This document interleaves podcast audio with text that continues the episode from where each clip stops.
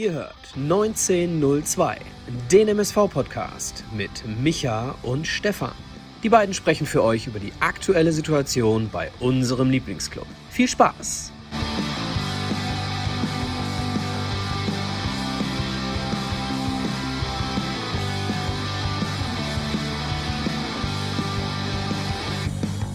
Eine neue Folge 1902, eurem MSV-Podcast von Pottbolzer. Dieses Mal nicht mit Stefan und mir, mein Name ist Micha, herzlich willkommen, sondern mit dem lieben Nico. Ein Drittel, das zweite Drittel von Wimpeltausch. Wir machen einen anderen Podcast gemeinsam. Und heute ist er da und vertritt den Stefan, den ich an dieser Stelle als allererstes mal ganz lieb grüßen möchte. Stefan, wir hatten ja gerade schon das Vergnügen miteinander. Ich wünsche dir an dieser Stelle noch einmal schöne Ostern und freue mich darauf, wenn wir nach dem Köln-Spiel wieder gemeinsam bei YouTube über hoffentlich dann ein besseres Ergebnis diskutieren können, als ich das heute mit meinem lieben Freund Nico machen darf. Einen wunderschönen guten Abend, Nico. Schönen guten Abend. Vielen, vielen Dank für die Einladung. Äh, unverhofft kommt oft, sagt man so schön. Eigentlich sollten wir uns schon nach Elversberg äh, gehört haben.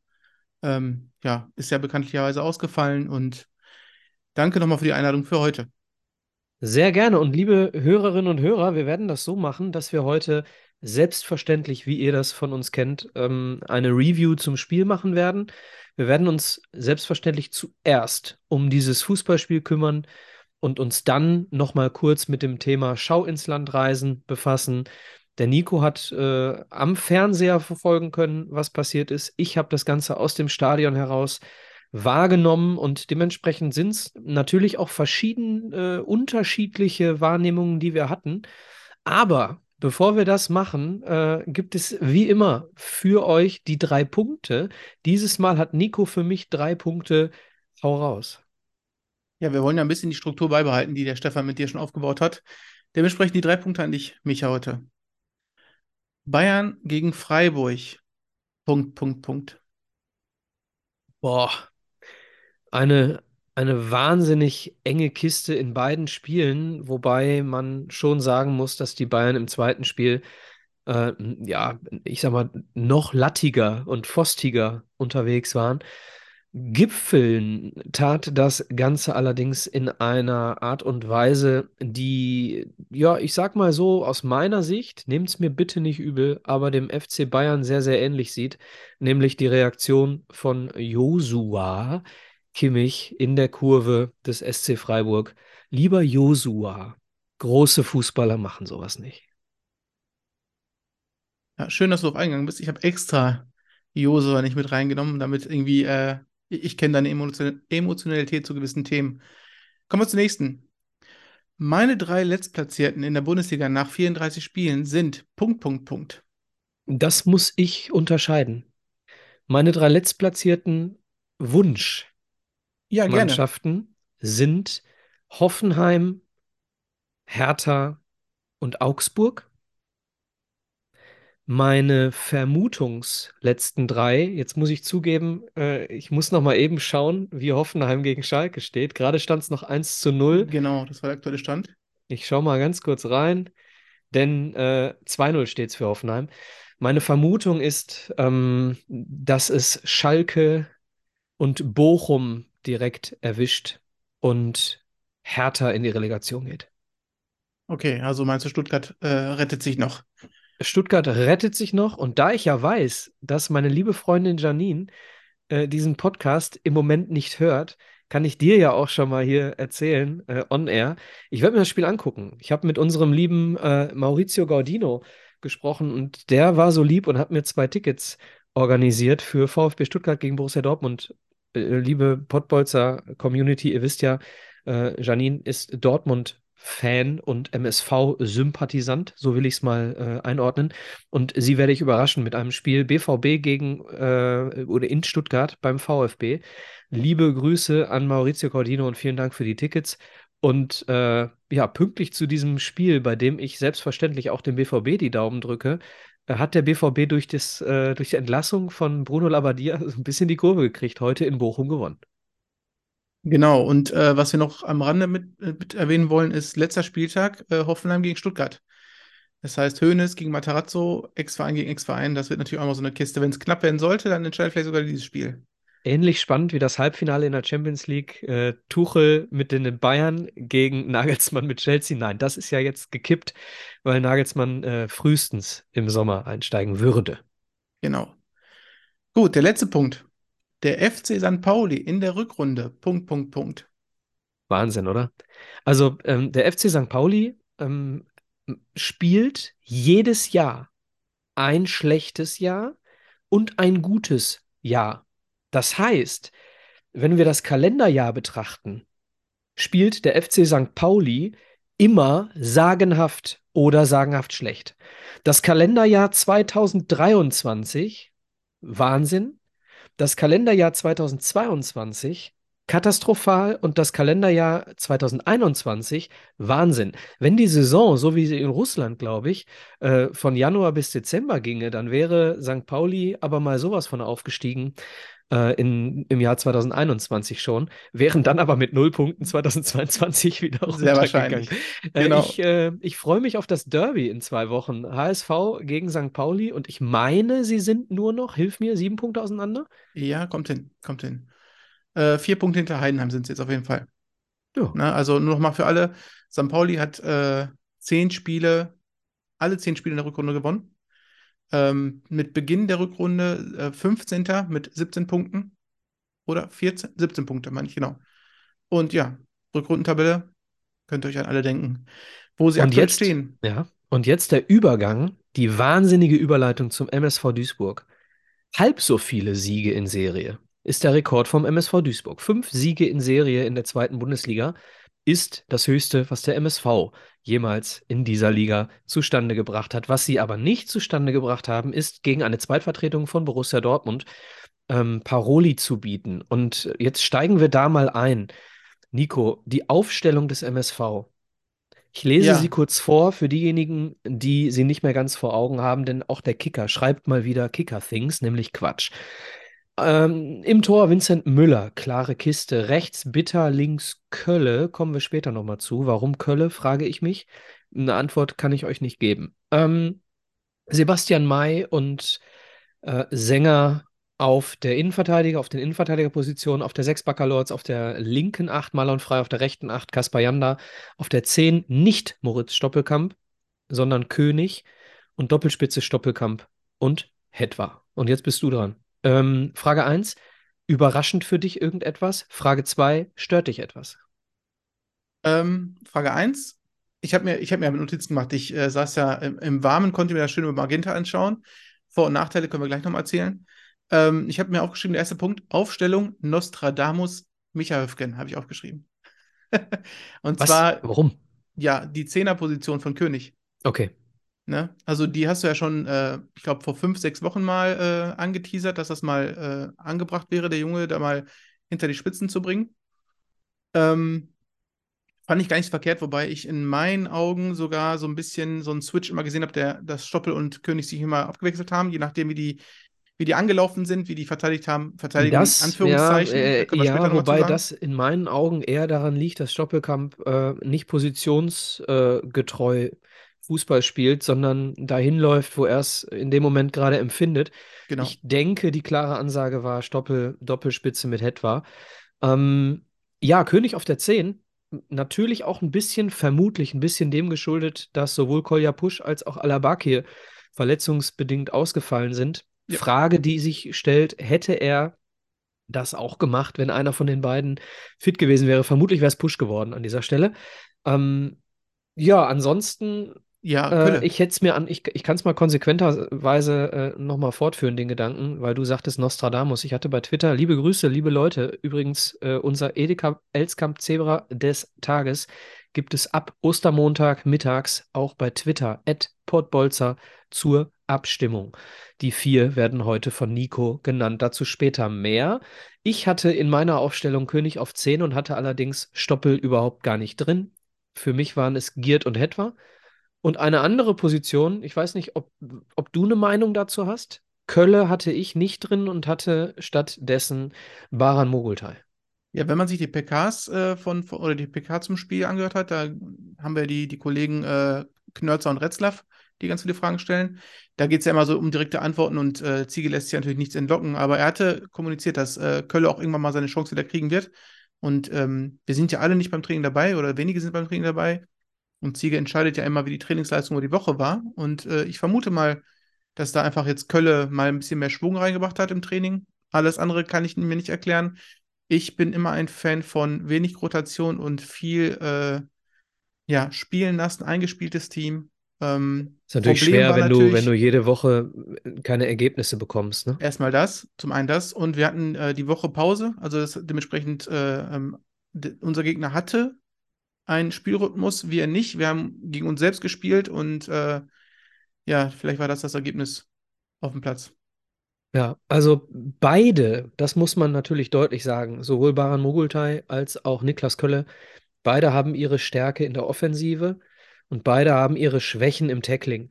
So, ähm, was mich so ein bisschen ähm, gewundert hat, ähm, wobei ich da auch der Falsche bin, weil ich das nicht 100% bestätigen kann, ist Baran Mogultai langsamer als Niklas Kölle? Das ist jetzt die Frage, die sich stellt.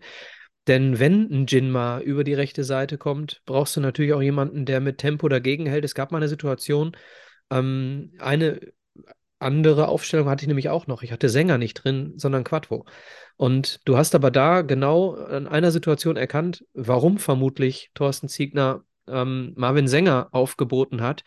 Denn der schnelle Jinma wurde von Marvin Sänger tatsächlich äh, abgelaufen in einer Situation. Und äh, vielleicht hier Geschwindigkeit das Thema.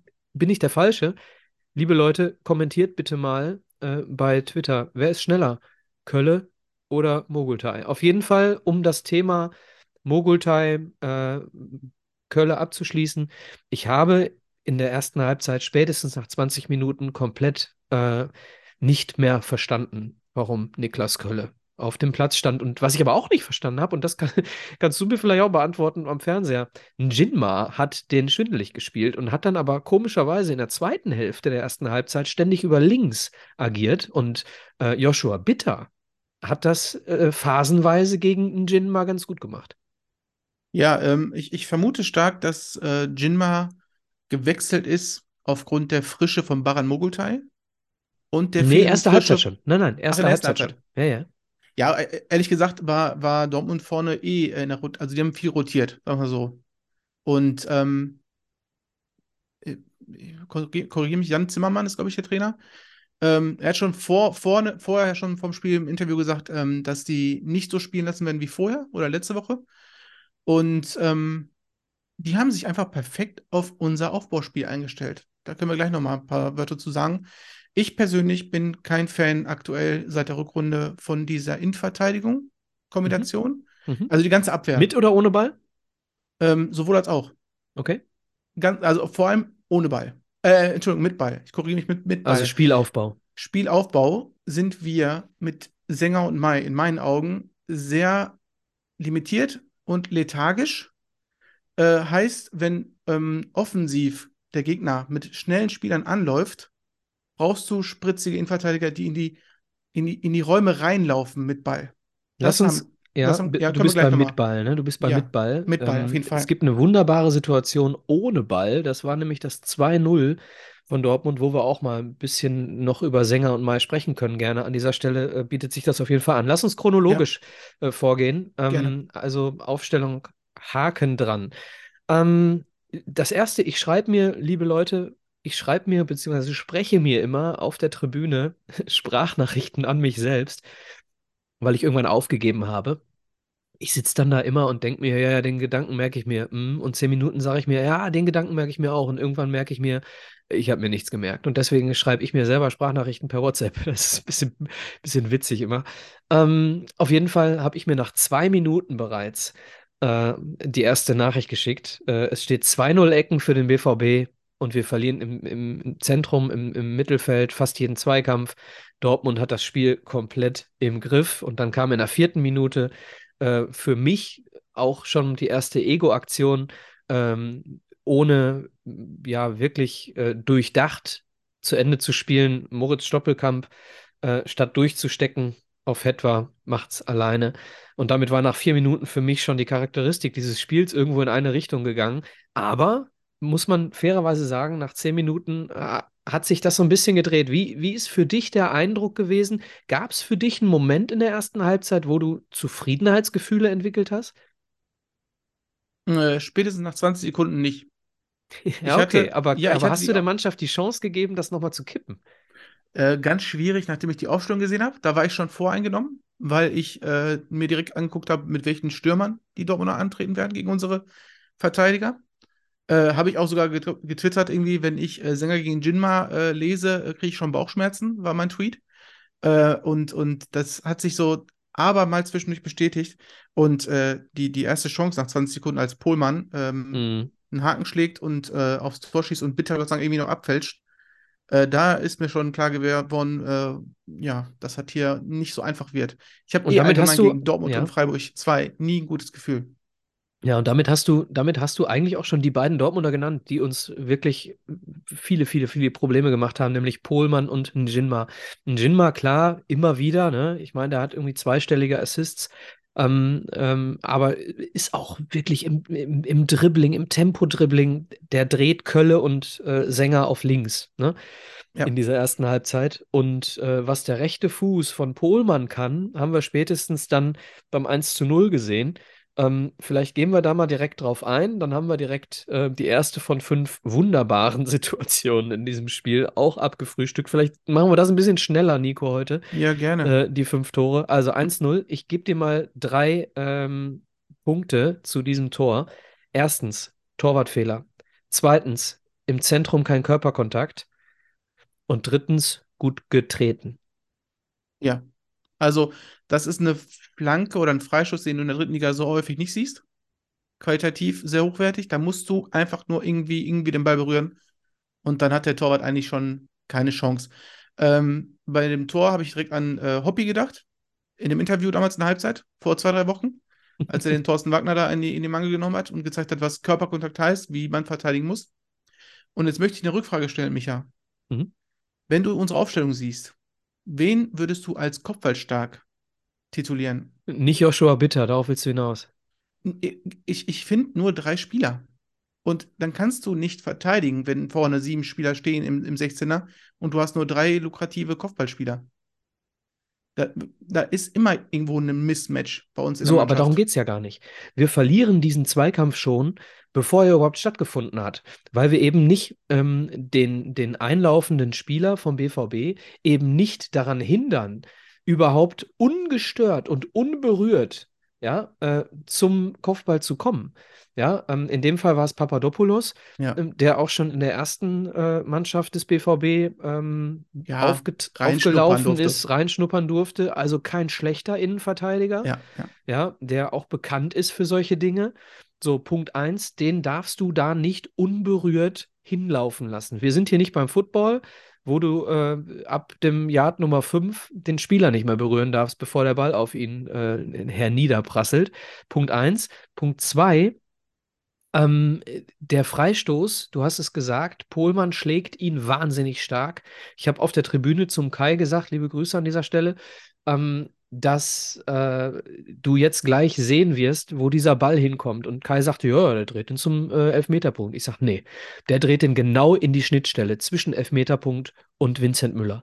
Und das Problem bei der Nummer ist, dass der so viel Schnitt hat mit dem rechten Fuß zum Tor gedreht, dass der, ich sag mal, die ersten 50, 60 Prozent der Flugbahn überhaupt nicht als so weit vors Tor kommend wahrnehmbar ist. Das heißt, die, die, dieser Torwartfehler, der es war, aus meiner Sicht, denn äh, an dieser Stelle kann Vincent Müller den Ball fangen, wenn er rauskommt. Den muss man ein bisschen relativieren, weil er äh, den Ball nicht auf diesen Punkt hat kommen sehen. So. Ne? Und äh, naja, egal. Jetzt, äh, ich bin eigentlich durch mit dem Tor. Von mir aus können wir weiter. ja, das ist so, das ist ein Tor, also so ein Freistoß, den kannst du nur verteidigen, wenn du im Raum stehst. Oder wenn du als also ganz enger Mann bist und den gar nicht dahin laufen lässt. Aber ich sag mal so, Papadopoulos hat uns über das ganze Spiel hinweg gezeigt, was für ein, was für ein zweikampfstarker Spieler er ist. Und ja. den kannst du einlaufend sehr schlecht stoppen, ohne den zu faulen wahrscheinlich. Ja, also es kam vieles zusammen. Ähm, Fehler von uns, ähm, Qualität von Dortmund.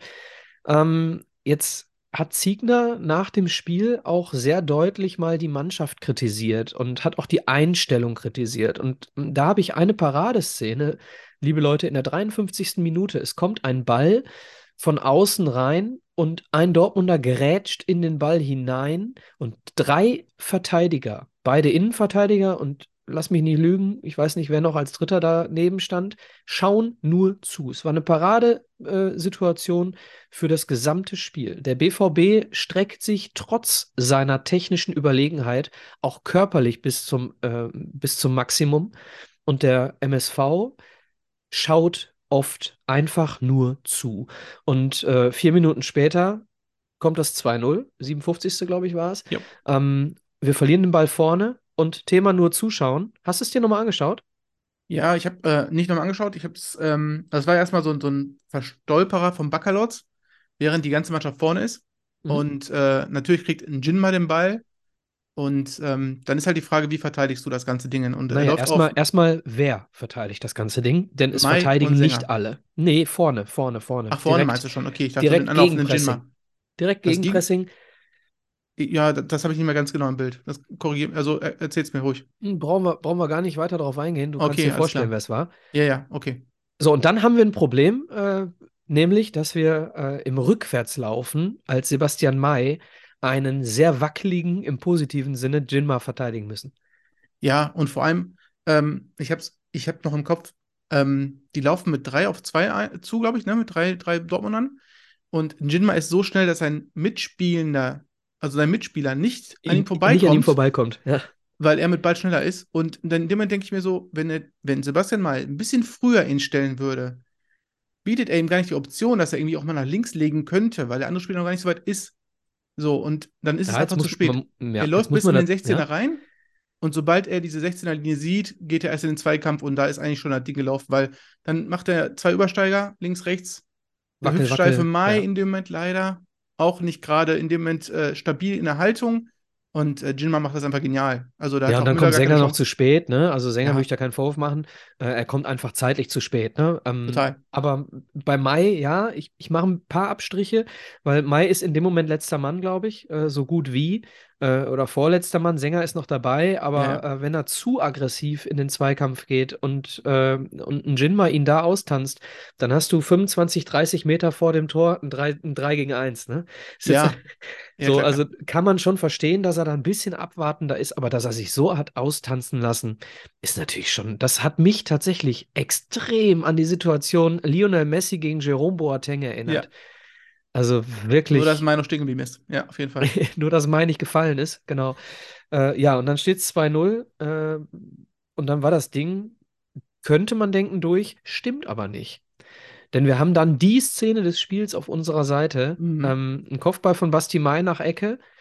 Und sorry, äh, Nico, ähm, äh, was hast du gespielt früher? Ich war Verteidiger. Und mal Verteidiger. im Mittelfeld. Also ich weiß, wie man Bälle klärt, sag mal so. Ja, äh, Giert weiß es auch, Ja, ja. denn Giert hat diesen Kopfball geklärt. Liebe Leute, schaut euch das bitte nochmal an. Und ähm, es ist das Einfachste. Sorry, so, sorry, Benny Giert. Du bist ein guter Knipser, aber an dieser Stelle nimmst du einfach den falschen Teil deines Fußes. Halt doch einfach die Sohle drauf. Du noch musst einfach nur, du musst, ja, ich weiß nicht, ob der Torwart nicht dran wäre, wenn er nicht hingeht. Weiß Nee, das nicht. meine ich nicht. Ich meine nur, er hätte ihn nur berühren müssen, aber er hat den einfach übers, übers, über die Latte gejagt. So. Ja, Er aber wenn er ihn, wenn er ihn mit der Unterseite des Fußes, mit der Sohle berührt, dann kann nichts passieren, Nein, außer dass das Tor fällt. Ja, also Ja. äh, hundertprozentige Chance zum 1 zu 2.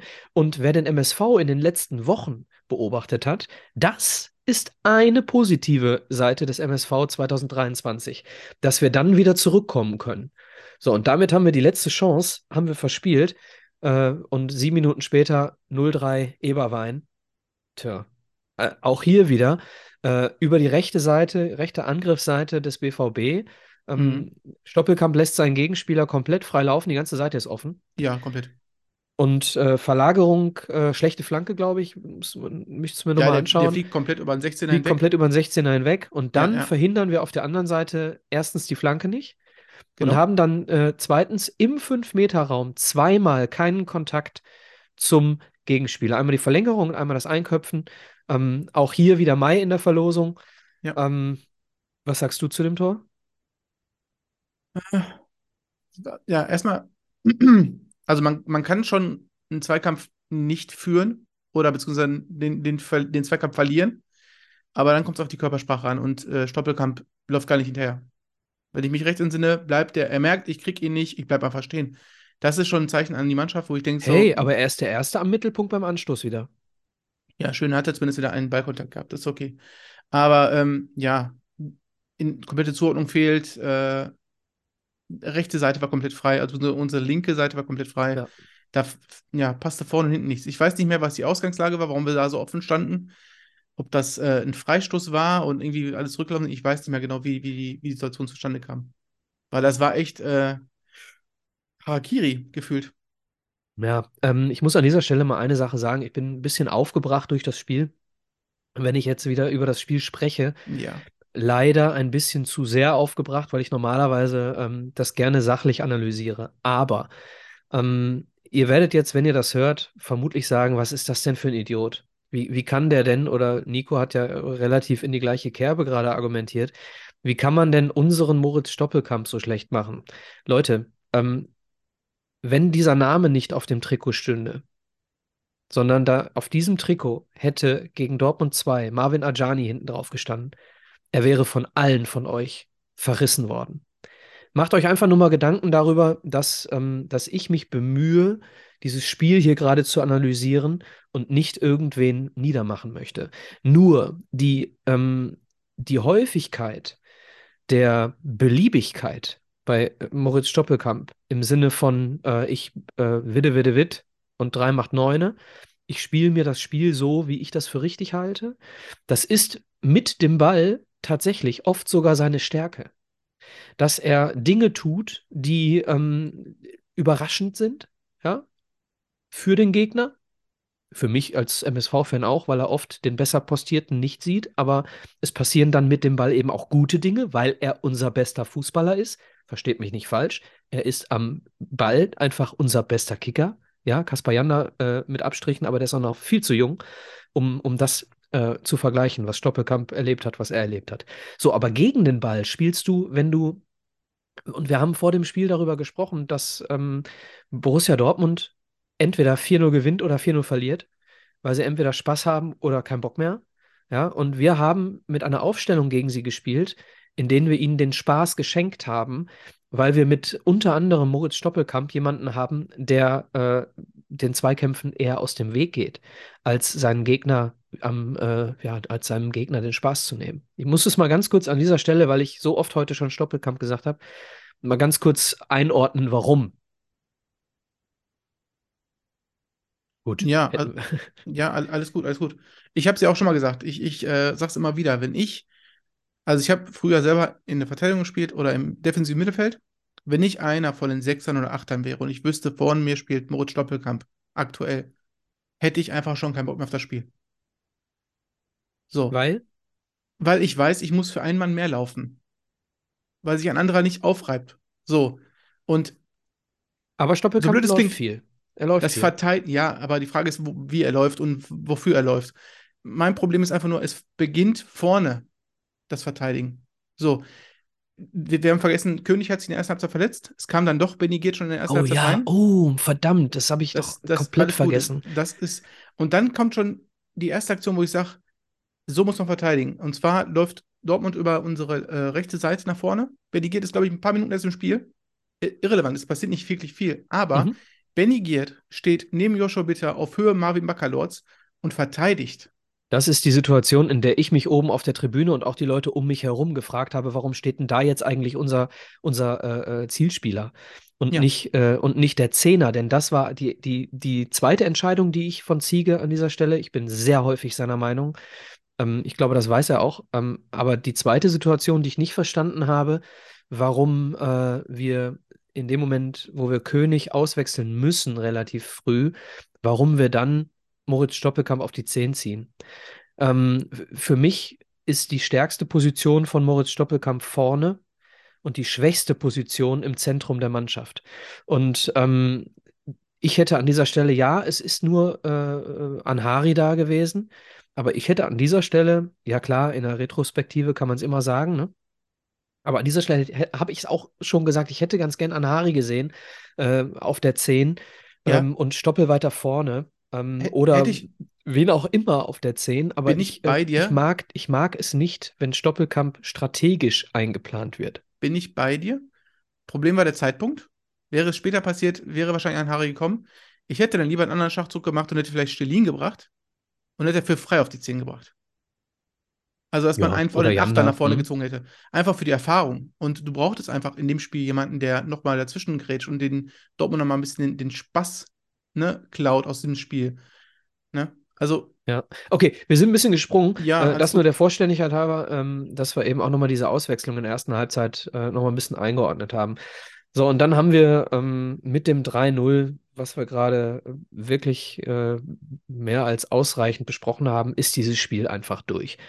Ne? Ähm, dann hast du noch 20 Minuten, äh, dann folgt auch noch das nächste Standardgegentor.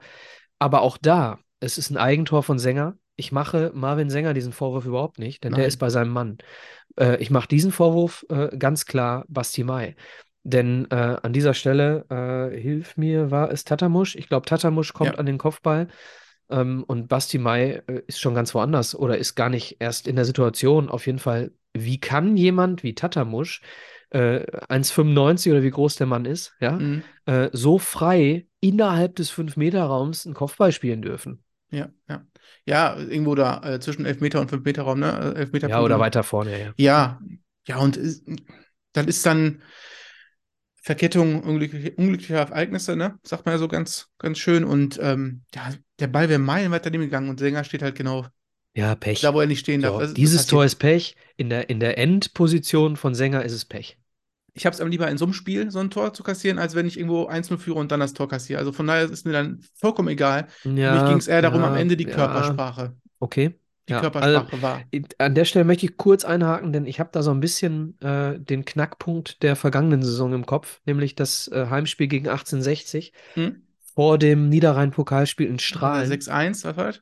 Ja, zu Hause komplett, ähm, ich weiß nicht, ob es 6-1 war, aber zu Hause äh, komplett vernichtet worden. Hm. Und zwar komplett demoralisiert worden. Wir haben da mit Viererkette gespielt und sind dann ängstlich nach Strahlen gefahren und haben wieder mit einer Fünferkette agiert. Ja. Da hat, da hat nicht die Niederlage gegen 1860 uns den Stecker gezogen für die Saison, sondern die Höhe des Ergebnisses. Und ähm, de deswegen mit Abstrichen stimme ich dir zu.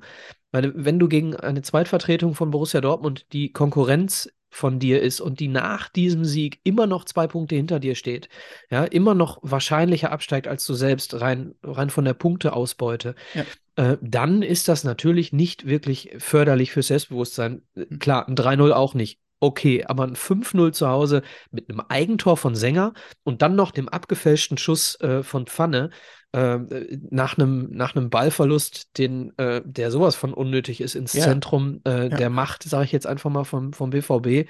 Äh, das ist natürlich, also da habe ich mich viel zu sehr an alte Zeiten erinnert, als ich es jemals wieder wollen wollen würde, gewollt Ja, hätte. auch einfach, auch einfach ähm, erstmal ein Höhepunkt, also Höhepunkt sag ich schon, so ein Knackpunkt auch noch, dass Pfanne ausgerechnet das Tor macht. Der Spieler, der hätte gar nicht spielen dürfen, war das letzte Saison oder war das in der Hinrunde, wo er hätte gesperrt? Ja, ja, ja. Ja, Mhm. war doch Pfanne, ne? Ja, und dann einfach nur, äh, man kann ja einen Ball abfälschen, aber auch da wieder die Körpersprache, wie Mai lustlos diesen Fuß dahin hält, wo man sich einfach anders in solche Bälle reinschmeißen kann, unabhängig davon, dass der Spieler auch 25, 30 Meter, also der hat ja einen Radius von 8 Metern, keinen Gegenspieler vor sich gehabt oder um sich gehabt. Es war einfach, einfach, einfach, einfach trostlos am Ende. Und ich glaube, wenn. Dortmund nicht gegen zwei Gänge zurückgeschaltet hätte, hätten wir vielleicht noch ein 6 und 7 kassiert. Rein von der Körpersprache und von dem Spielverlauf.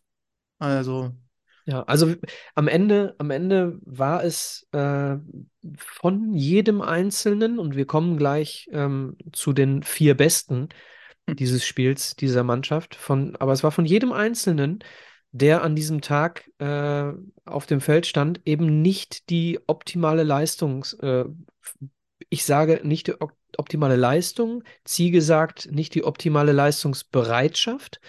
Ähm, vielleicht ist es sogar beides, ja. Ähm, und dann geht es auch nicht mehr um Taktikdiskussion.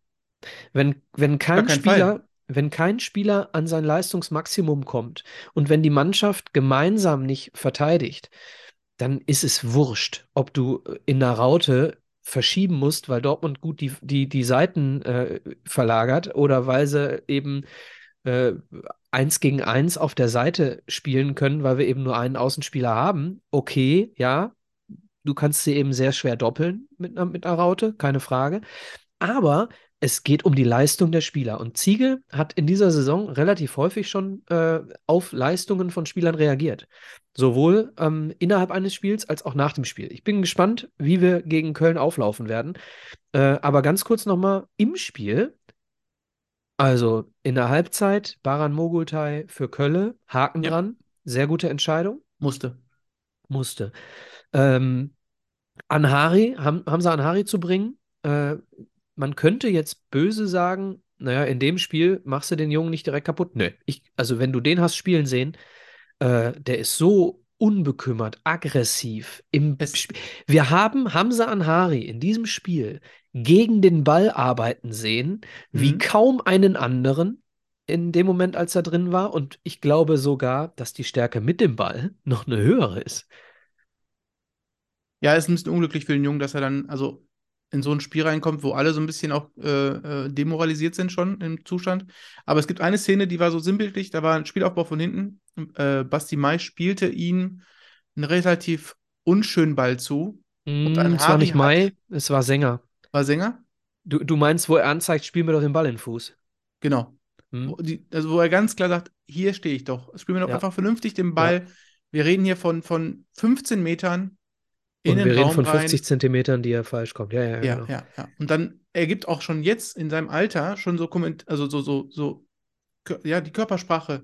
Den Jungs, konzentriert euch. Also er macht, einen, Ganz genau, er andere- macht einen selbstbewussten Eindruck. Er Ja, macht einen ja. selbstbewussten Eindruck. Auch da immer aufpassen in dem Alter. Selbstbewusstsein in dem Alter kann auch gerne mal umschlagen. Ja, und damit sind wir wieder bei den drei Punkten. Ja, Joshua Kimmich. Ja, Selbstbewusstsein kann sehr, sehr früh erlangt auch in die falsche Richtung gehen. Deswegen, Hamza, falls du uns hörst, gutes Spiel, gut reingekommen, gut gekämpft, gut gefeitet.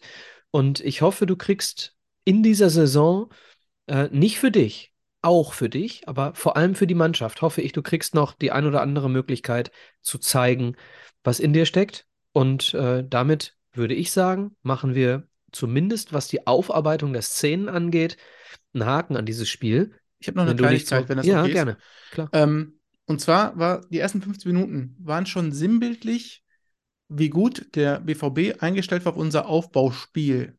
Ich sag Aufbauspiel in Anführungszeichen, ähm, weil es sehr eintönig ist und der Gegner hat sich relativ schnell darauf eingestellt. Wir spielen immer von hinten raus, Sänger Mai, nach außen. Die Außenverteidiger schieben ein bisschen hoch und dann wird meistens über außen aufgebaut.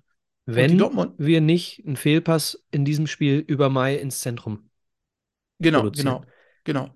Und die Jungs, also die waren so gut auf, also es ist immer einer vorne angelaufen und es waren immer außen zwei Dortmunder, die im Bogen den spielführenden Ball, äh, Spieler irgendwie angelaufen haben. Und du hattest direkt tot. Das, das Spiel war tot. Es war so langsam einfach, dass die ganze Dortmunder Mannschaft komplett wieder auf, aufgestellt hat. Und es war einfach, ja, sinnbildlich für das Mhm. gesamte Spiel. Ja, also ich hätte mir auch gewünscht, dass wir, ähm, ich habe wie gesagt am Anfang ja auch gesagt, ich hätte Quattro äh, links neben Mai spielen lassen für den Spielaufbau. Ich hätte mir auch gewünscht, äh, Bakker hat es gemacht, hat sich den einen oder anderen Ball hinten lassen. abgeholt, hat sich fallen lassen, Ja. Dreieraufbau gemacht. Ähm, aber ich hätte mir ein bisschen mehr noch gewünscht, dass wir vielleicht noch einen mehr äh, im Zentrum äh, fallen lassen, sodass wir mit Janda oder mit Frei äh, tief aufbauen, um dann eben unser Zentrum ins Spiel zu bringen, unsere Stärke ins Spiel zu bringen. Ja, unser Zentrum, äh, Frei hat wirklich kein gutes Spiel gemacht. Ne? Marlon Nein. Frei hat in den letzten Wochen das ein oder andere Mal gute Spiele gemacht. Ja, unter anderem auch wunderbare Steckpässe auf Hetwa und so weiter. Aber äh, gestern war er einfach nicht gut. Einer von So, vielen, die aber nicht gut waren. einer von ne? vielen. So, Kaspar Janda immer mal wieder aufgeblitzt, warum er so gut ist, aber äh, er ist eben jetzt auch in seinem Alter nicht derjenige, der das ganze Ding Ding dann irgendwie drehen muss. Genau. Wäre schön, wenn es so wäre, aber äh, so. Ähm, aber einer von den beiden, äh, einen von den beiden, deswegen, ich habe dir die Aufstellung geschickt, ne, die, die ich Ja. mir vorgestellt hätte, habe die beiden ja auch Marlon Frei und Kaspar Janda mit Pfeilen nach hinten versehen, Ja. ne, für den Spielaufbau. Ähm, und um dann eben äh, außen noch höher zu schieben, egal. Äh, Ich hätte sogar mit Fleckstein und Quattro gespielt, ehrlich gesagt. oh, okay. Ja. Also seitdem äh, Sänger und Mai verletzt, Getrennt gesperrt wurden. waren, Ja. getrennt wurden, ähm, haben die drei, äh, die beiden Jungs, Quattro und Fleckstein, drei sehr gute Spiele gemacht. Das waren auch die drei einzigen Spiele, die Quattro gemacht hat, leider, weil er sich dann wieder irgendwie im Oberschenkel verletzt hat. Und ähm, dann kam dieses, diese Dreierkette hinten und die Jungs haben einfach nur ein Gegentor kassiert. Und das war dieses beschissene Essener Gegentor, was wir kassiert haben. Mhm. Äh, da redest du jetzt vom reinen Fußballerischen, äh, was du gemacht hättest. Ich glaube, dass du als Trainer aber auch Basti Mai nicht rausnimmst, weil du, weil du eben da auch noch eine andere Rolle in ihm hast als das reine Fußballerische vielleicht. Ne? Ja, aber dann haben wir es nicht gesehen gestern, leider. Ja, äh, nur er macht ja Ansagen und er ist auch laut und er macht, er hat einfach gestern zu viele Fehler gemacht. Ja. Ne? Gut, wir kommen, äh, liebe Hörerinnen und Hörer, zu unserer ersten Kategorie. Das Edeka Elskamp Zebra des Tages.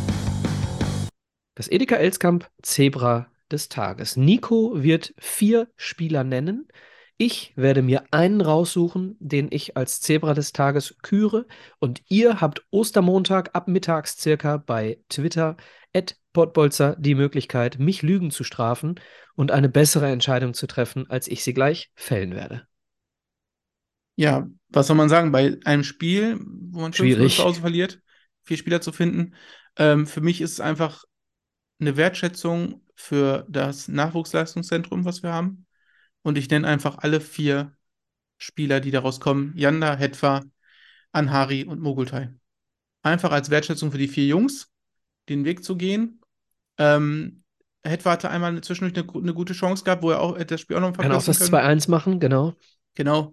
Ähm, Janda, hast du gesagt, hat zwischendurch mal aufblitzen lassen, was er kann. Leider Ja, es gab in der, gab, genau, das habe ich auch vollkommen vergessen. Es gab, weil ich dich am Anfang gefragt habe, normalerweise werde ich ja gefragt und antworte Ja. nur.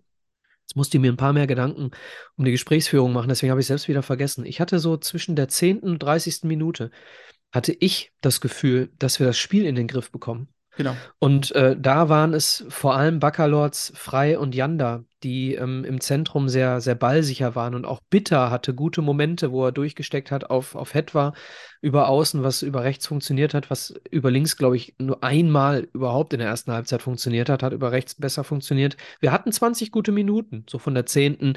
Mhm. bis zur 30. Und da war Janda eben auch äh, einer der entscheidenden. Ja, und dann Mogultai war jetzt natürlich nicht herausragend, aber ein ganz anderer, äh, ähm, ganz anderes Spiel als mit Kölle, seitdem Mhm. er drin war. Und an Hari haben wir gerade drüber geredet. Dem Jungen hätte ich gerne, äh, würde ich auch gerne mehr Spielzeit gönnen. So, jetzt müssen wir dazu sagen, ähm, Anhari kam Sehr spät, in der ich weiß. 60. Minute. Ja, hat er 30 Minuten gemacht. Eine halbe Stunde gemacht. Hm, Hetwa spielt durch. Mhm. Janda spielt durch, ne? Janda spielt durch. Und Mogultai eine ganze Hälfte. Und Mogultai eine Hälfte. So, ich, ich muss an dieser Stelle, ich würde, wenn er über 90 Minuten dieses Spiel gemacht hätte, würde ich Anhari das Edeka Elskamp Zebra des Tages überreichen. Da er nur 30 Minuten gespielt hat, finde ich das nicht fair.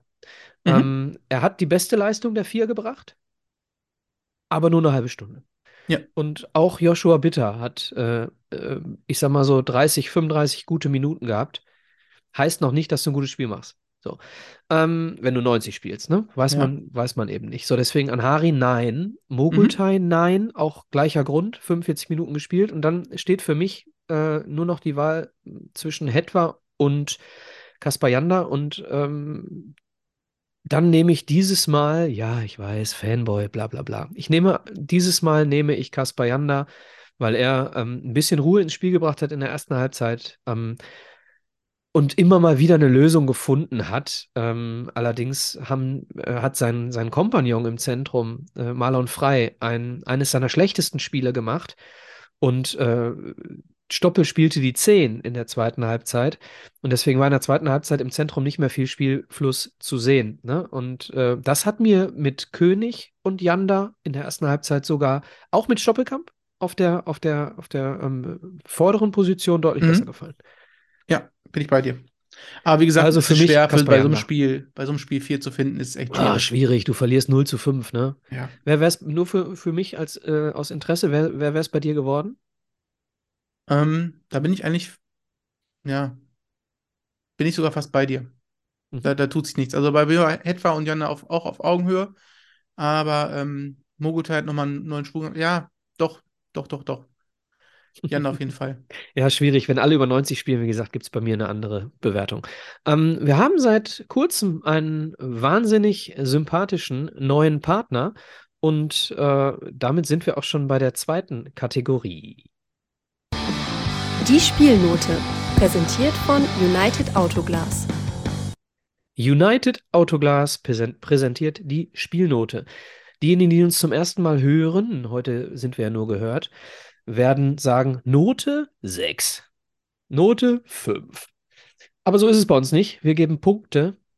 Ein Punkt ist fast Arbeitsverweigerung, zehn Punkte ist Brillanz. Nico, möchtest du oder soll ich äh, es dir leichter machen und anfangen? Ich kann es relativ kurz machen, wenn du willst. Ja, Ich gebe eine Eins. Wirklich. dann sind wir uns einig. Durchschnitt, ist, Durchschnitt äh, zwischen uns beiden eins. ja, ich glaube, da müssen wir nicht viel drüber diskutieren. Nein, du kannst, wofür willst Ich du einen hab- Punkt geben? Ich ne? habe kurz überlegt, eventuell äh, die. Hälften ist bitte zu sehen, aber das Endergebnis spricht für sich.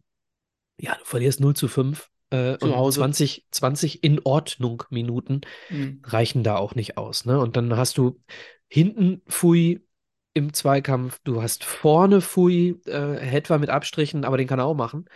Ähm, und äh, vor allem Benny Giert, ne? Also den, den muss er auch machen. Deswegen haben wir vorne auch nicht funktioniert. Und äh, es geht bis zum Torwart, der für mich äh, Teilschuld am ersten Tor trägt. Also äh, ganz klar ein Punkt. Feierabend. Ja. Okay. Machen wir an dieses gesamte Spiel einen Haken Wolltest du und noch auf die Tabelle eingehen? Oder sprechen und, wir nicht über die äh, Tabelle? sprechen kurz noch über die Tabelle. Nur wenn Wir du willst. haben heute, nee, können wir gerne machen. Wir haben heute nach dem, nach den Sonntagsspielen, die für mich sogar auch Tipico-esk ganz gut gelaufen sind, ähm, haben wir ein Tabellenbild, was n- sogar noch okay ist für den MSV, weil unten keiner gewinnt. Ne? Ähm, also Zwickau spielt unentschieden, Bayreuth verliert, Oldenburg verliert, Meppen verliert, ähm, äh, Halle gewinnt, okay. Ja, so. Das heißt, wir haben jetzt noch fünf Punkte Vorsprung auf Bayreuth und wenn wir uns die Tordifferenz anschauen, dann sind es sogar sechs. Bayreuth minus 28, Zwickau minus 25, Oldenburg minus 23 und Meppen minus 26. Wir haben trotz unseres 0 zu 5 immer noch eine Tordifferenz von nur, in Anführungsstrichen, minus 7. Das sind 22 beziehungsweise 19 Tore besser als die Konkurrenz da unten. Dementsprechend kann man von sechs Punkten ausgehen. Wir haben ein Spiel weniger. Und soll ich mal sarkastisch sein? Dieses Spiel weniger ist sogar ein Nachteil für uns. Denn Hm. dadurch könnte die Tordifferenz noch schlechter werden. Ja, definitiv. So, so wie wir im Moment, so wie wir im Moment spielen, muss man es leider so scharf sagen. Ich hoffe trotzdem, dass solche Gegner äh, dafür sorgen, dass wir, dass wir mal wieder irgendwie eine Überraschung in die richtige Richtung erreichen. Also wir, wie Saarbrücken zum Beispiel. Wir sind 13. mit 36 Punkten, ähm, haben den Kontakt an die erste Tabellenhälfte, an Platz 9, äh, mit 10 Punkten hinter Viktoria Köln, haben wir komplett verloren. Ferl mit 42, wahrscheinlich die letzte Mannschaft, die sich keine Gedanken mehr machen muss. Ja. Und dann geht's äh, die Abstiegszone vermutlich ab Aue mit 39 Punkten bis runter, ja, nach Oldenburg, also oder hoch nach Oldenburg, muss man ja geografisch sagen, aber tabellarisch runter nach Oldenburg. Und ich glaube, äh, der SV Meppen, ähm, es tut mir sehr, sehr leid für Ja. unsere Meppener Freunde, aber spätestens mit dieser Trainerverpflichtung, die, ich, also, Hat man sich das da- Grab selbst gegraben. äh, ha- ja, also äh, Ernst Middendorp, äh, ich, ich glaube, das wäre am 1.4. Äh, eher wahrscheinlich gewesen, so eine Nachricht zu lesen, als, als ich weiß nicht, wann es war. Aber Meppen mit 24 Punkten, ich denke, die gehen runter. Und jetzt, jetzt kommt so ein bisschen tabellarisch auch so diese Schizophrenie dieser Zweitmannschaften. Ne? Äh, Mhm. wenn Borussia Dortmund die Klasse hält, weißt du, was dann passiert? Dann steigt aus der Regionalliga eine Westmannschaft weniger ab. Okay. So, das könnte bedeuten, dass wir unten äh, in der, in der Regionalliga West sowas wie Bocholt oder so äh, Okay. in der Liga haben werden, noch. Und zwar, weil wir eine Westmannschaft weniger haben, die runtergeht. Hm. Es sei denn, Essen steigt noch ab, dann hat sich das Ganze dann wieder gedreht. Wer weiß, was da noch passiert. Aber, Aber wir sollten Frage weniger lachen. Äh, wir sind äh, punktgleich mit Essen Eine Frage nicht viel besser dran. Ja. Ähm, nehmen wir mal Hinrunde Elversberg raus. Was denkst du, wie viele Punkte wir nach elf Spielen hatten? In der Hinrunde. Weißt Wir? Wie viele Punkte wir hatten nach elf Spielen? äh, äh, 18? Nee, 14. Okay. Aktuell Rückrunde 11 in 11 Spielen. Mhm. Ein Punkt pro Spiel im Schnitt. Ja. So viel ist da jetzt nicht an Unterschied. Das Gewaltige ist aber unsere Tordifferenz, die sich extrem verändert hat. In den elf Spielen der Hinrunde haben wir 12 zu 13 Tore. Jetzt erzielen wir mehr, aber kassieren 21 in den elf Spielen. Und das ist extrem. Wir haben in der Hinrunde, lass mich lügen, glaube ich, nur sechs Spiele, wo wir äh, mehr als zwei Tore kassieren. Zwei oder mehr Tore. Ich die habe, haben wir, die ja. haben wir in der Rückrunde mit acht Spielen schon längst geknackt. Acht von elf Spielen haben wir mindestens zwei Tore kassiert. Okay. Ähm, hat mit Sicherheit taktische Gründe. Auch. Hat aber auch äh, Gründe äh, in, in der, in der Leistungsfähigkeit der Spieler. Hm? Jetzt frage ich dich mal, was glaubst du, warum, ich habe es gerade bei Insta Live äh, schon mal angesprochen, was glaubst du, warum wir auf äh, Raute umgestellt haben? Spielermaterial, würde ich sagen. Ganz genau. Alles Uns andere. fehlen, uns fehlen die Außenspieler. Wir haben nach der Hinrunde gemerkt, okay, wir haben die Abwehr stabilisiert, aber mit diesem Spielermaterial können wir über Außen keine Gefahr entfachen. Ja. Das heißt, wir müssen unser Zentrum verdichten, müssen unsere Schwäche zur Stärke machen und äh, spielen seitdem mit einer Raute. So, ähm, deswegen, es geht ja nicht darum, dass äh, Thorsten Ziegner irgendwie auf die Idee kommt, Raute finde ich geil, ist mir ganz egal, wen ich da habe. Nein, er spielt mit der Raute eben, weil wir nichts anderes da haben. Wir haben die einzige Möglichkeit in der ersten Saisonhälfte gehabt, über Außen irgendwo Gefahr zu erzielen, war über Stoppelkamp. Hm. So, und dann bist du komplett ausrechenbar. Und ähm, ich glaube fest daran, dass wir, äh, weil du gerade die Gegentore angesprochen hast, wenn wir ein bisschen hoppiger verteidigen und wenn wir ein bisschen äh, mannschaftsdienlicher verschieben und ein bisschen mehr das Wort Gegenpressing versuchen mal an die Wand zu schreiben äh, und nicht irgendwie als, äh, ja, ja, ja, machen wir nächstes Jahr oder so. Ich glaube, dass das dann auch mit der Raute äh, durchaus stabil sein kann. Ne? Also, weil wir, wir kassieren ja von unseren, äh, ich sag mal, von zehn Toren kassieren wir ja sieben oder sechs per Standard. So, und das Ja. ist komplett äh, taktikunabhängig. Und deswegen Ja, äh, ist Fall. diese, diese Frage bei der Pressekonferenz äh, auch immer sehr, sehr lustig. Ne? Wenn du, du verlierst ein Spiel wegen zweier Ecken und äh, dann wird die Taktikfrage gestellt. Ja. Auch schön. Ähm, okay.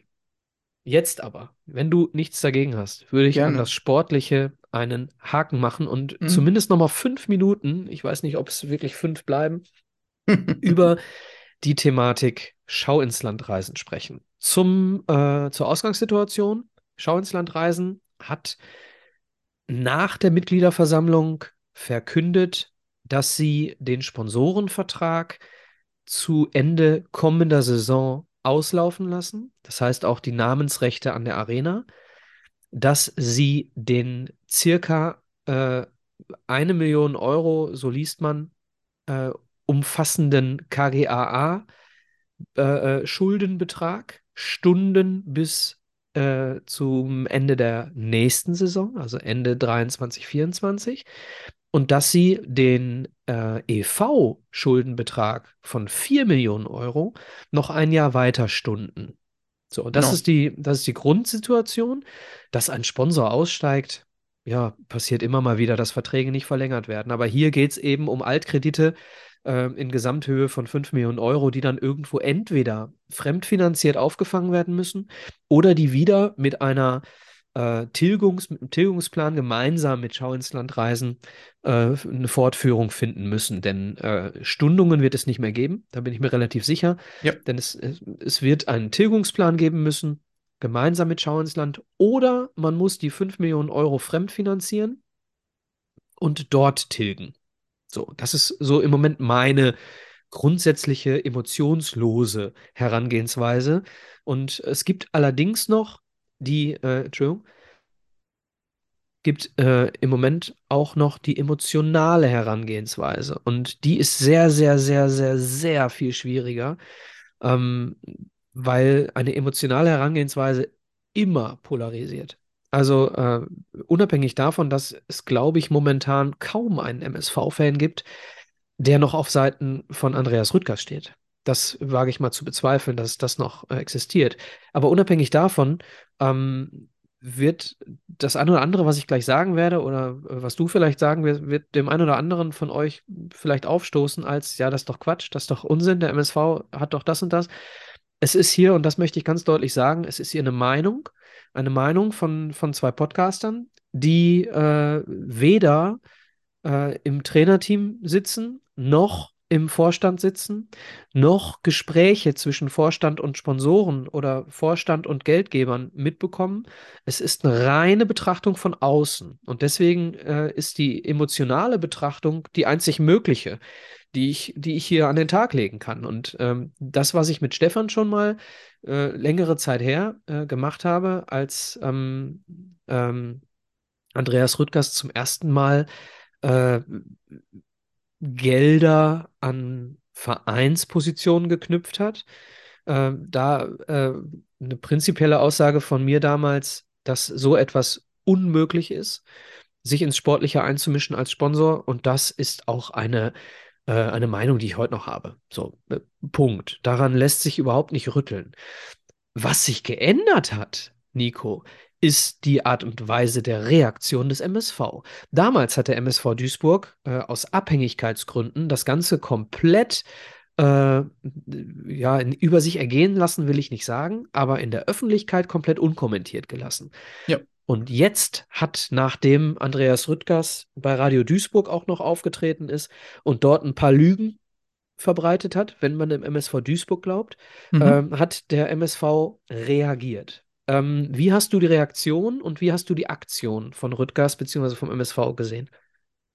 Also, von chronologisch gesehen, erstmal ähm, diese, diese Nachricht, die dann kam von Schauenslandreisen, fand ich einfach vom Momentum her sehr unglücklich.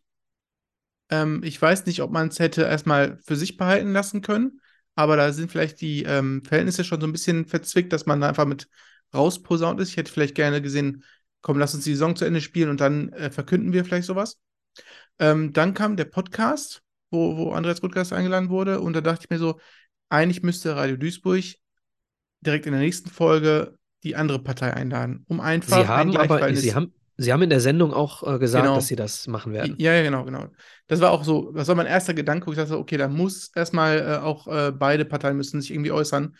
Ähm, wie es aber am Ende gemacht wurde, der MSV hat eine Stellungnahme äh, online gestellt und was mir gefällt, ist, ähm, die wollten nicht noch mehr Öl ins Feuer gießen, sondern haben erstmal gesagt, wir machen das, wenn dann erst nach dem Dortmund-Spiel. Das ist natürlich jetzt das Ergebnis, äh, so wie es ist gelaufen ist, ist äh, ne? lassen wir mal hinten ran stehen. Aber ich fand es am Ende stilvoll in der Art und Weise, die Auflistung und auch am Ende auch die Ankündigung, dass man, äh, korrigiere mich, strafrechtlich vorgehen wird gegen diese Aussagen. Stand, glaube ich, auch Ja, re rechtliche Schritte äh, sich vorbehalten, genau, irgendwie sowas. Ja, ja, genau. Aber ähm, die Art und Weise ähm, gefällt mir eher, anstatt dass sie jetzt auch in den Podcast reingehen würden. Ob es jetzt noch passiert, weiß ich nicht. Ähm, aber damit bin ich erstmal von der Art und Weise, wie es vom Verein gehandhabt wurde, sehr zufrieden. Ja, bin ich, bin ich bei dir. Der letzte Satz hat mir nicht hundertprozentig gefallen. Ähm, da ist man so ein bisschen in die Rechtfertigungshaltung gerutscht, als man gesagt hat, wir können das hier veröffentlichen, weil Rüttgers das auch schon mal irgendwo verbreitet hat. Ähm, fand ich die Formulierung ein bisschen krumm. Aber Ja. grundsätzlich, inhaltlich bin ich da komplett bei dir. Ähm, und ich fand es auch wichtig, dass der MSV hier mal reagiert. Denn äh, was in den letzten Jahren, und ich fange da auch schon 2013 an, Mhm. ähm, was in den letzten Jahren, und dann reden wir von zehn Jahren, nie der Fall war, dass der MSV Duisburg der große Partner in dieser Partnerschaft ist.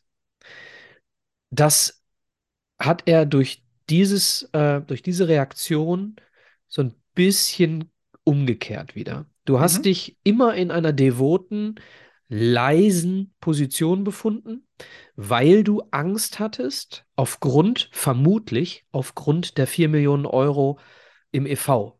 Denn äh, da geht es dann nicht um Insolvenzen, da geht es dann um Streichungen aus dem Vereinsregister. So, und ähm, deswegen war der MSV immer viel zu devot.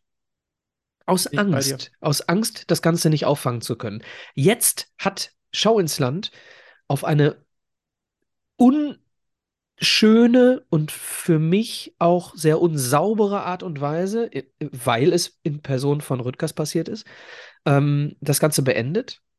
Ähm, und der MSV steht jetzt mit dem Rücken äh, zu einer, ja, Rücken zur Wand ist Quatsch, aber der MSV befindet sich in einer Situation, aus der er sowieso nicht mehr rauskommt. Schau ins Ja. Ist weg für den Moment. Und äh, jetzt macht der MSV das Richtige. Jetzt zeigt er Stärke. Ähm, und deswegen hat mir das Statement sehr gut gefallen. So. Schade finde ich, dass der MSV das in den letzten Jahren trotzdem hat mit sich machen lassen.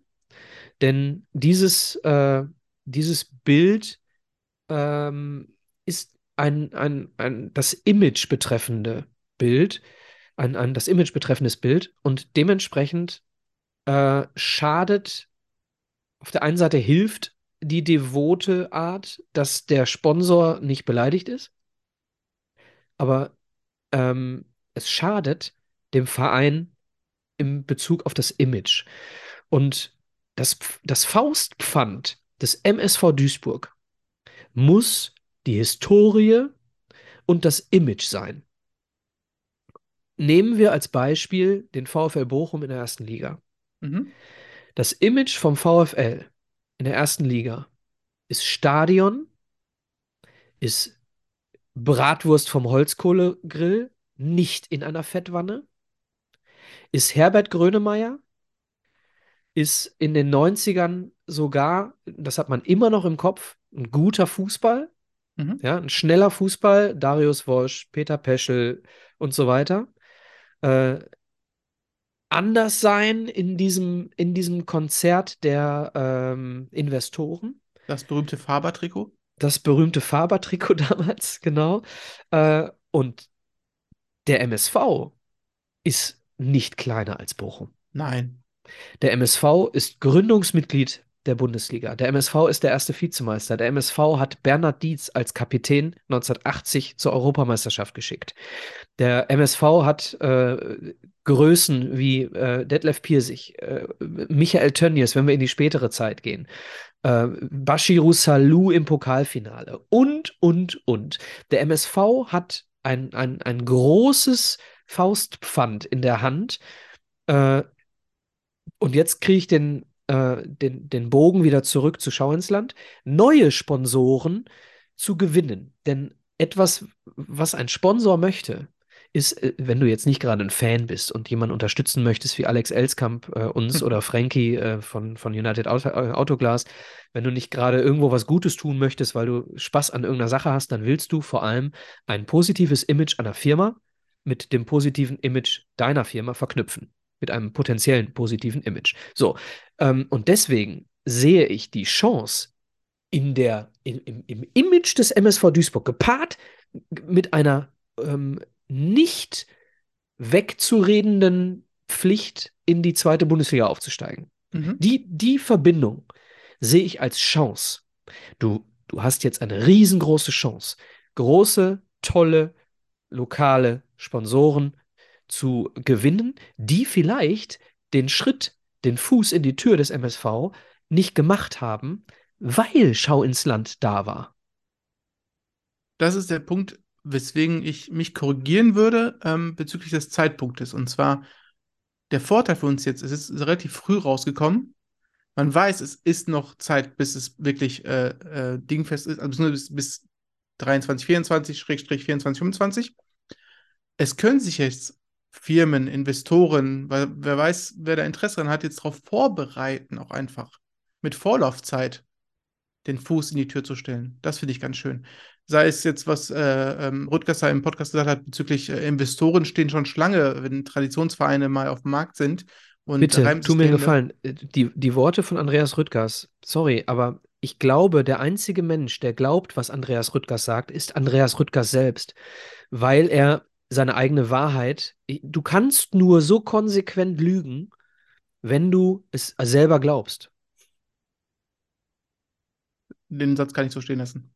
Den muss ich jetzt nicht kommentieren. Also, also ganz ehrlich, Andreas, sorry, jetzt werde ich, jetzt werde ich äh, Meinung äußern, die jeglicher äh, äh, unter, Untersuchung äh, auf wissenschaftlicher Ebene Wer das äh, nicht hören will, bitte vorspulen. entbehrt. Genau, entweder vorspulen, äh, aber nehmt es mir bitte nicht übel, dass ich jetzt ein bisschen persönlich werde. Andreas Rüttgers ähm, äh, legt für mich ein bisschen äh, ähm, schizophrene Züge an den, an den Start, weil er sich, äh, an den Tag, weil er sich, weil er sich immer in irgendeiner Art und Weise windet von, von A zu Z. Ähm, jetzt äußert er zum Beispiel, dass der MSV natürlich nicht insolvent gehen wird Hm. Und natürlich die äh, Investoren Schlange stehen werden beim MSV. Und er sagt in diesem Podcast auch, und das ist dann wieder eine echte Wahrheit, glaube ich, dass sie auch durchaus, wenn die sie sehen, dass jetzt in den nächsten äh, 18 Monaten beim MSV entsprechend gearbeitet wird, auch wieder einsteigen könnten. Auch das redet Andreas Rüttgers. Und jetzt sage ich dir mal ganz konkret, was ich davon halte. Andreas Rüttgers hat, der ist ja nicht blöd. Der ist ein bisschen, äh, also er ist nicht schlau, aber er ist auch nicht blöd. Aber äh, er, er sieht, die, die Sympathien haben sich komplett von ihm abgewendet. Komplett. Der Sündenbock Schau ins Land reisen in persona Andreas Rüttgers. Und jetzt zieht er sich raus aus der Nummer. Und wenn in 18 Monaten der MSV merkt, Scheiße, wir kriegen das nicht hin, dann tritt Andreas Rüttgers wieder als helfende Hand auf. Und dann sagt der MSV-Fan, "Ha, weißt du, wenn er jetzt nicht zurückgekommen wäre, dann gäbe es uns nicht mehr. Mhm. Es gibt, gibt Meinungen, ja, die sagen, dass er 2013 schon äh, Gelder, die wir zum Verhindern des Zwangsabstiegs benötigt haben, gegeben hätte, wenn er Posten beim MSV bekommen hätte als Gegenzug. Äh. Okay. Solche Stimmen gibt es auch. So, und dann aber nach dem Zwangsabstieg derjenige zu sein, der den MSV aus der äh, Bedeutungslosigkeit rausholt. Also vom, vom Retter zum Henker, wie, wie die MSV-Fans, oder vom Helfer zum Henker, wie die, wie, wie die Spruchbänder das im Stadion gezeigt haben. Ich würde zumindest vorsichtig dran zweifeln, ob äh, der Helfer nicht vorher mitverantwortlich war, dass wir runtergegangen sind. Es gibt so eine schöne Karikatur, wo äh, jemand am Berg hängt und der Helfer oben mit dem einen Messer das Seil abschneidet, mit der anderen Hand sozusagen Hand reicht. Hand reicht, genau. Ja, also das sind nochmal, das sind Spekulationen und ich habe diese Zahlen nicht. Ja, ich habe, Ah ja. äh, ich habe, äh, es gibt ein paar Menschen in, äh, im Umfeld, die mich darüber mal informiert haben, außerhalb des MSV, also Umfeld des MSV. Und deswegen will ich, es passt halt ins Bild irgendwo. Es, pa es passt charakterlich äh, ins Bild von Andreas Rüttgers und deswegen will ich zumindest nicht äh, nicht die Hand dafür ins Feuer legen, dass da nichts dran ist. Sagen wir es mal so, ganz vorsichtig. Ja. So, und jetzt haben wir die Situation, jetzt äh, ist ähm, Schau ins Land Reisen raus. Jetzt hast du die Möglichkeit, diesen, diesen wahnsinnig großartigen Verein neu zu vermarkten, ja, indem du ähm, auch der Arena, dem, dem Wohnzimmer, einen neuen Namen gibst. Und jetzt kommt eine Bitte an die Fans des MSV Duisburg. Ihr seid die Größten. Ihr seid großartig. Ihr habt 2013 äh, vor allem dafür gesorgt, dass es den Verein noch gibt. Das waren die Fans. Mhm. Er, äh, denkt bei allen Dingen, die ihr macht, bitte immer, so wie wir alle das immer predigen, alle Fans, der Verein ist größer als alles andere. Haltet Ja. euch das bitte auch bei Aktionen vor Augen, wie zum Beispiel dem nächtlichen Durchstreichen von Banden. Ja, die Schauenslandreisenbanden auf der Gegengerade wurden über Nacht zum Freitag, glaube Ja. ich, Genau. äh, wurden beschmiert, wurden durchgestrichen. Der MSV hat sauber gemacht oder wer auch immer. Also auf jeden Fall war es Samstag weg. Die, die, die, durchstre äh, die, die durchgestrichenen Linien waren weg. Aber macht euch bitte, ähm, führt euch bitte vor Augen, und das ist wichtig, dass wir uns das alle vor Augen führen. Der MSV benötigt frisches Geld von Sponsoren, von Partnern, die genau an dieser Stelle ihren Namen hinschreiben sollen. Und wenn ich als potenzieller Sponsor, der kein Herz für den MSV hat, sondern einfach nur sein Image aufpolieren möchte und vielleicht ein paar Kosten verursachen möchte für die, für die Bilanz, dann nehme ich durch solche Aktionen eher Abstand von einem Verein wie dem MSV Duisburg. Und das muss uns, muss uns bewusst sein, dass sowohl der Verein als auch wir Fans schlau sein müssen, wenn wir äh, diese unsägliche äh, Schau ins Land reisen Thematik zum Positiven für uns wenden wollen. Bin ich bei dir. Was, was mich noch erfreuen würde, wären äh, mehr Sponsoren, sodass wir nicht so abhängig sind von einem Sponsor. Ja, so kein ein bisschen auf mehrere Key-Account, ne, sondern wirklich tatsächlich das ein bisschen, bisschen verteilen. verteilen, genau. Ja. Ich weiß nicht, ob eine Zox-Arena klingt ich ganz cool, Olli. Liebe Grüße. Olli. Mit dem bin ich morgen Abend übrigens im Quo. Liebe Grüße. Also Ähm, Zox-Arena hat schon Stil. Ja, Zox Arena hat Stil. Ich habe mit dem Olli auch geschrieben äh, und habe ihm, äh, hab ihm äh, einen anderen Vorschlag gemacht. Also nicht ihm, Hm? sondern ich habe ich hab gesagt, äh, vor ein paar Jahren ist ein gewisser ähm, Bierhersteller aus Mhm. Duisburg aus Oberhausen ausgestiegen. Es gibt keine Köpi Arena mehr. Aber dafür gibt es Köpi in Hamburg und die Hamburger sind ganz schön pikiert. Nein, ich glaube, ich glaube, Köpi ist raus aus vom, beim HSV. Ja, ist raus? Ich habe meine, so etwas verlängert. vor ein paar Wochen gelesen, aber vielleicht bin ich auch falsch Äh, informiert. Vor, vor, Äh, vor schreibt's zwei, drei mal. Tagen, vor zwei, drei Tagen wurde es verlängert, okay. glaube ich. Und Ah, die okay. Hamburger sind richtig, äh, naja. Ich meine, ich hätte mal gelesen, es gibt demnächst wieder ein Hamburger Bier, aber okay.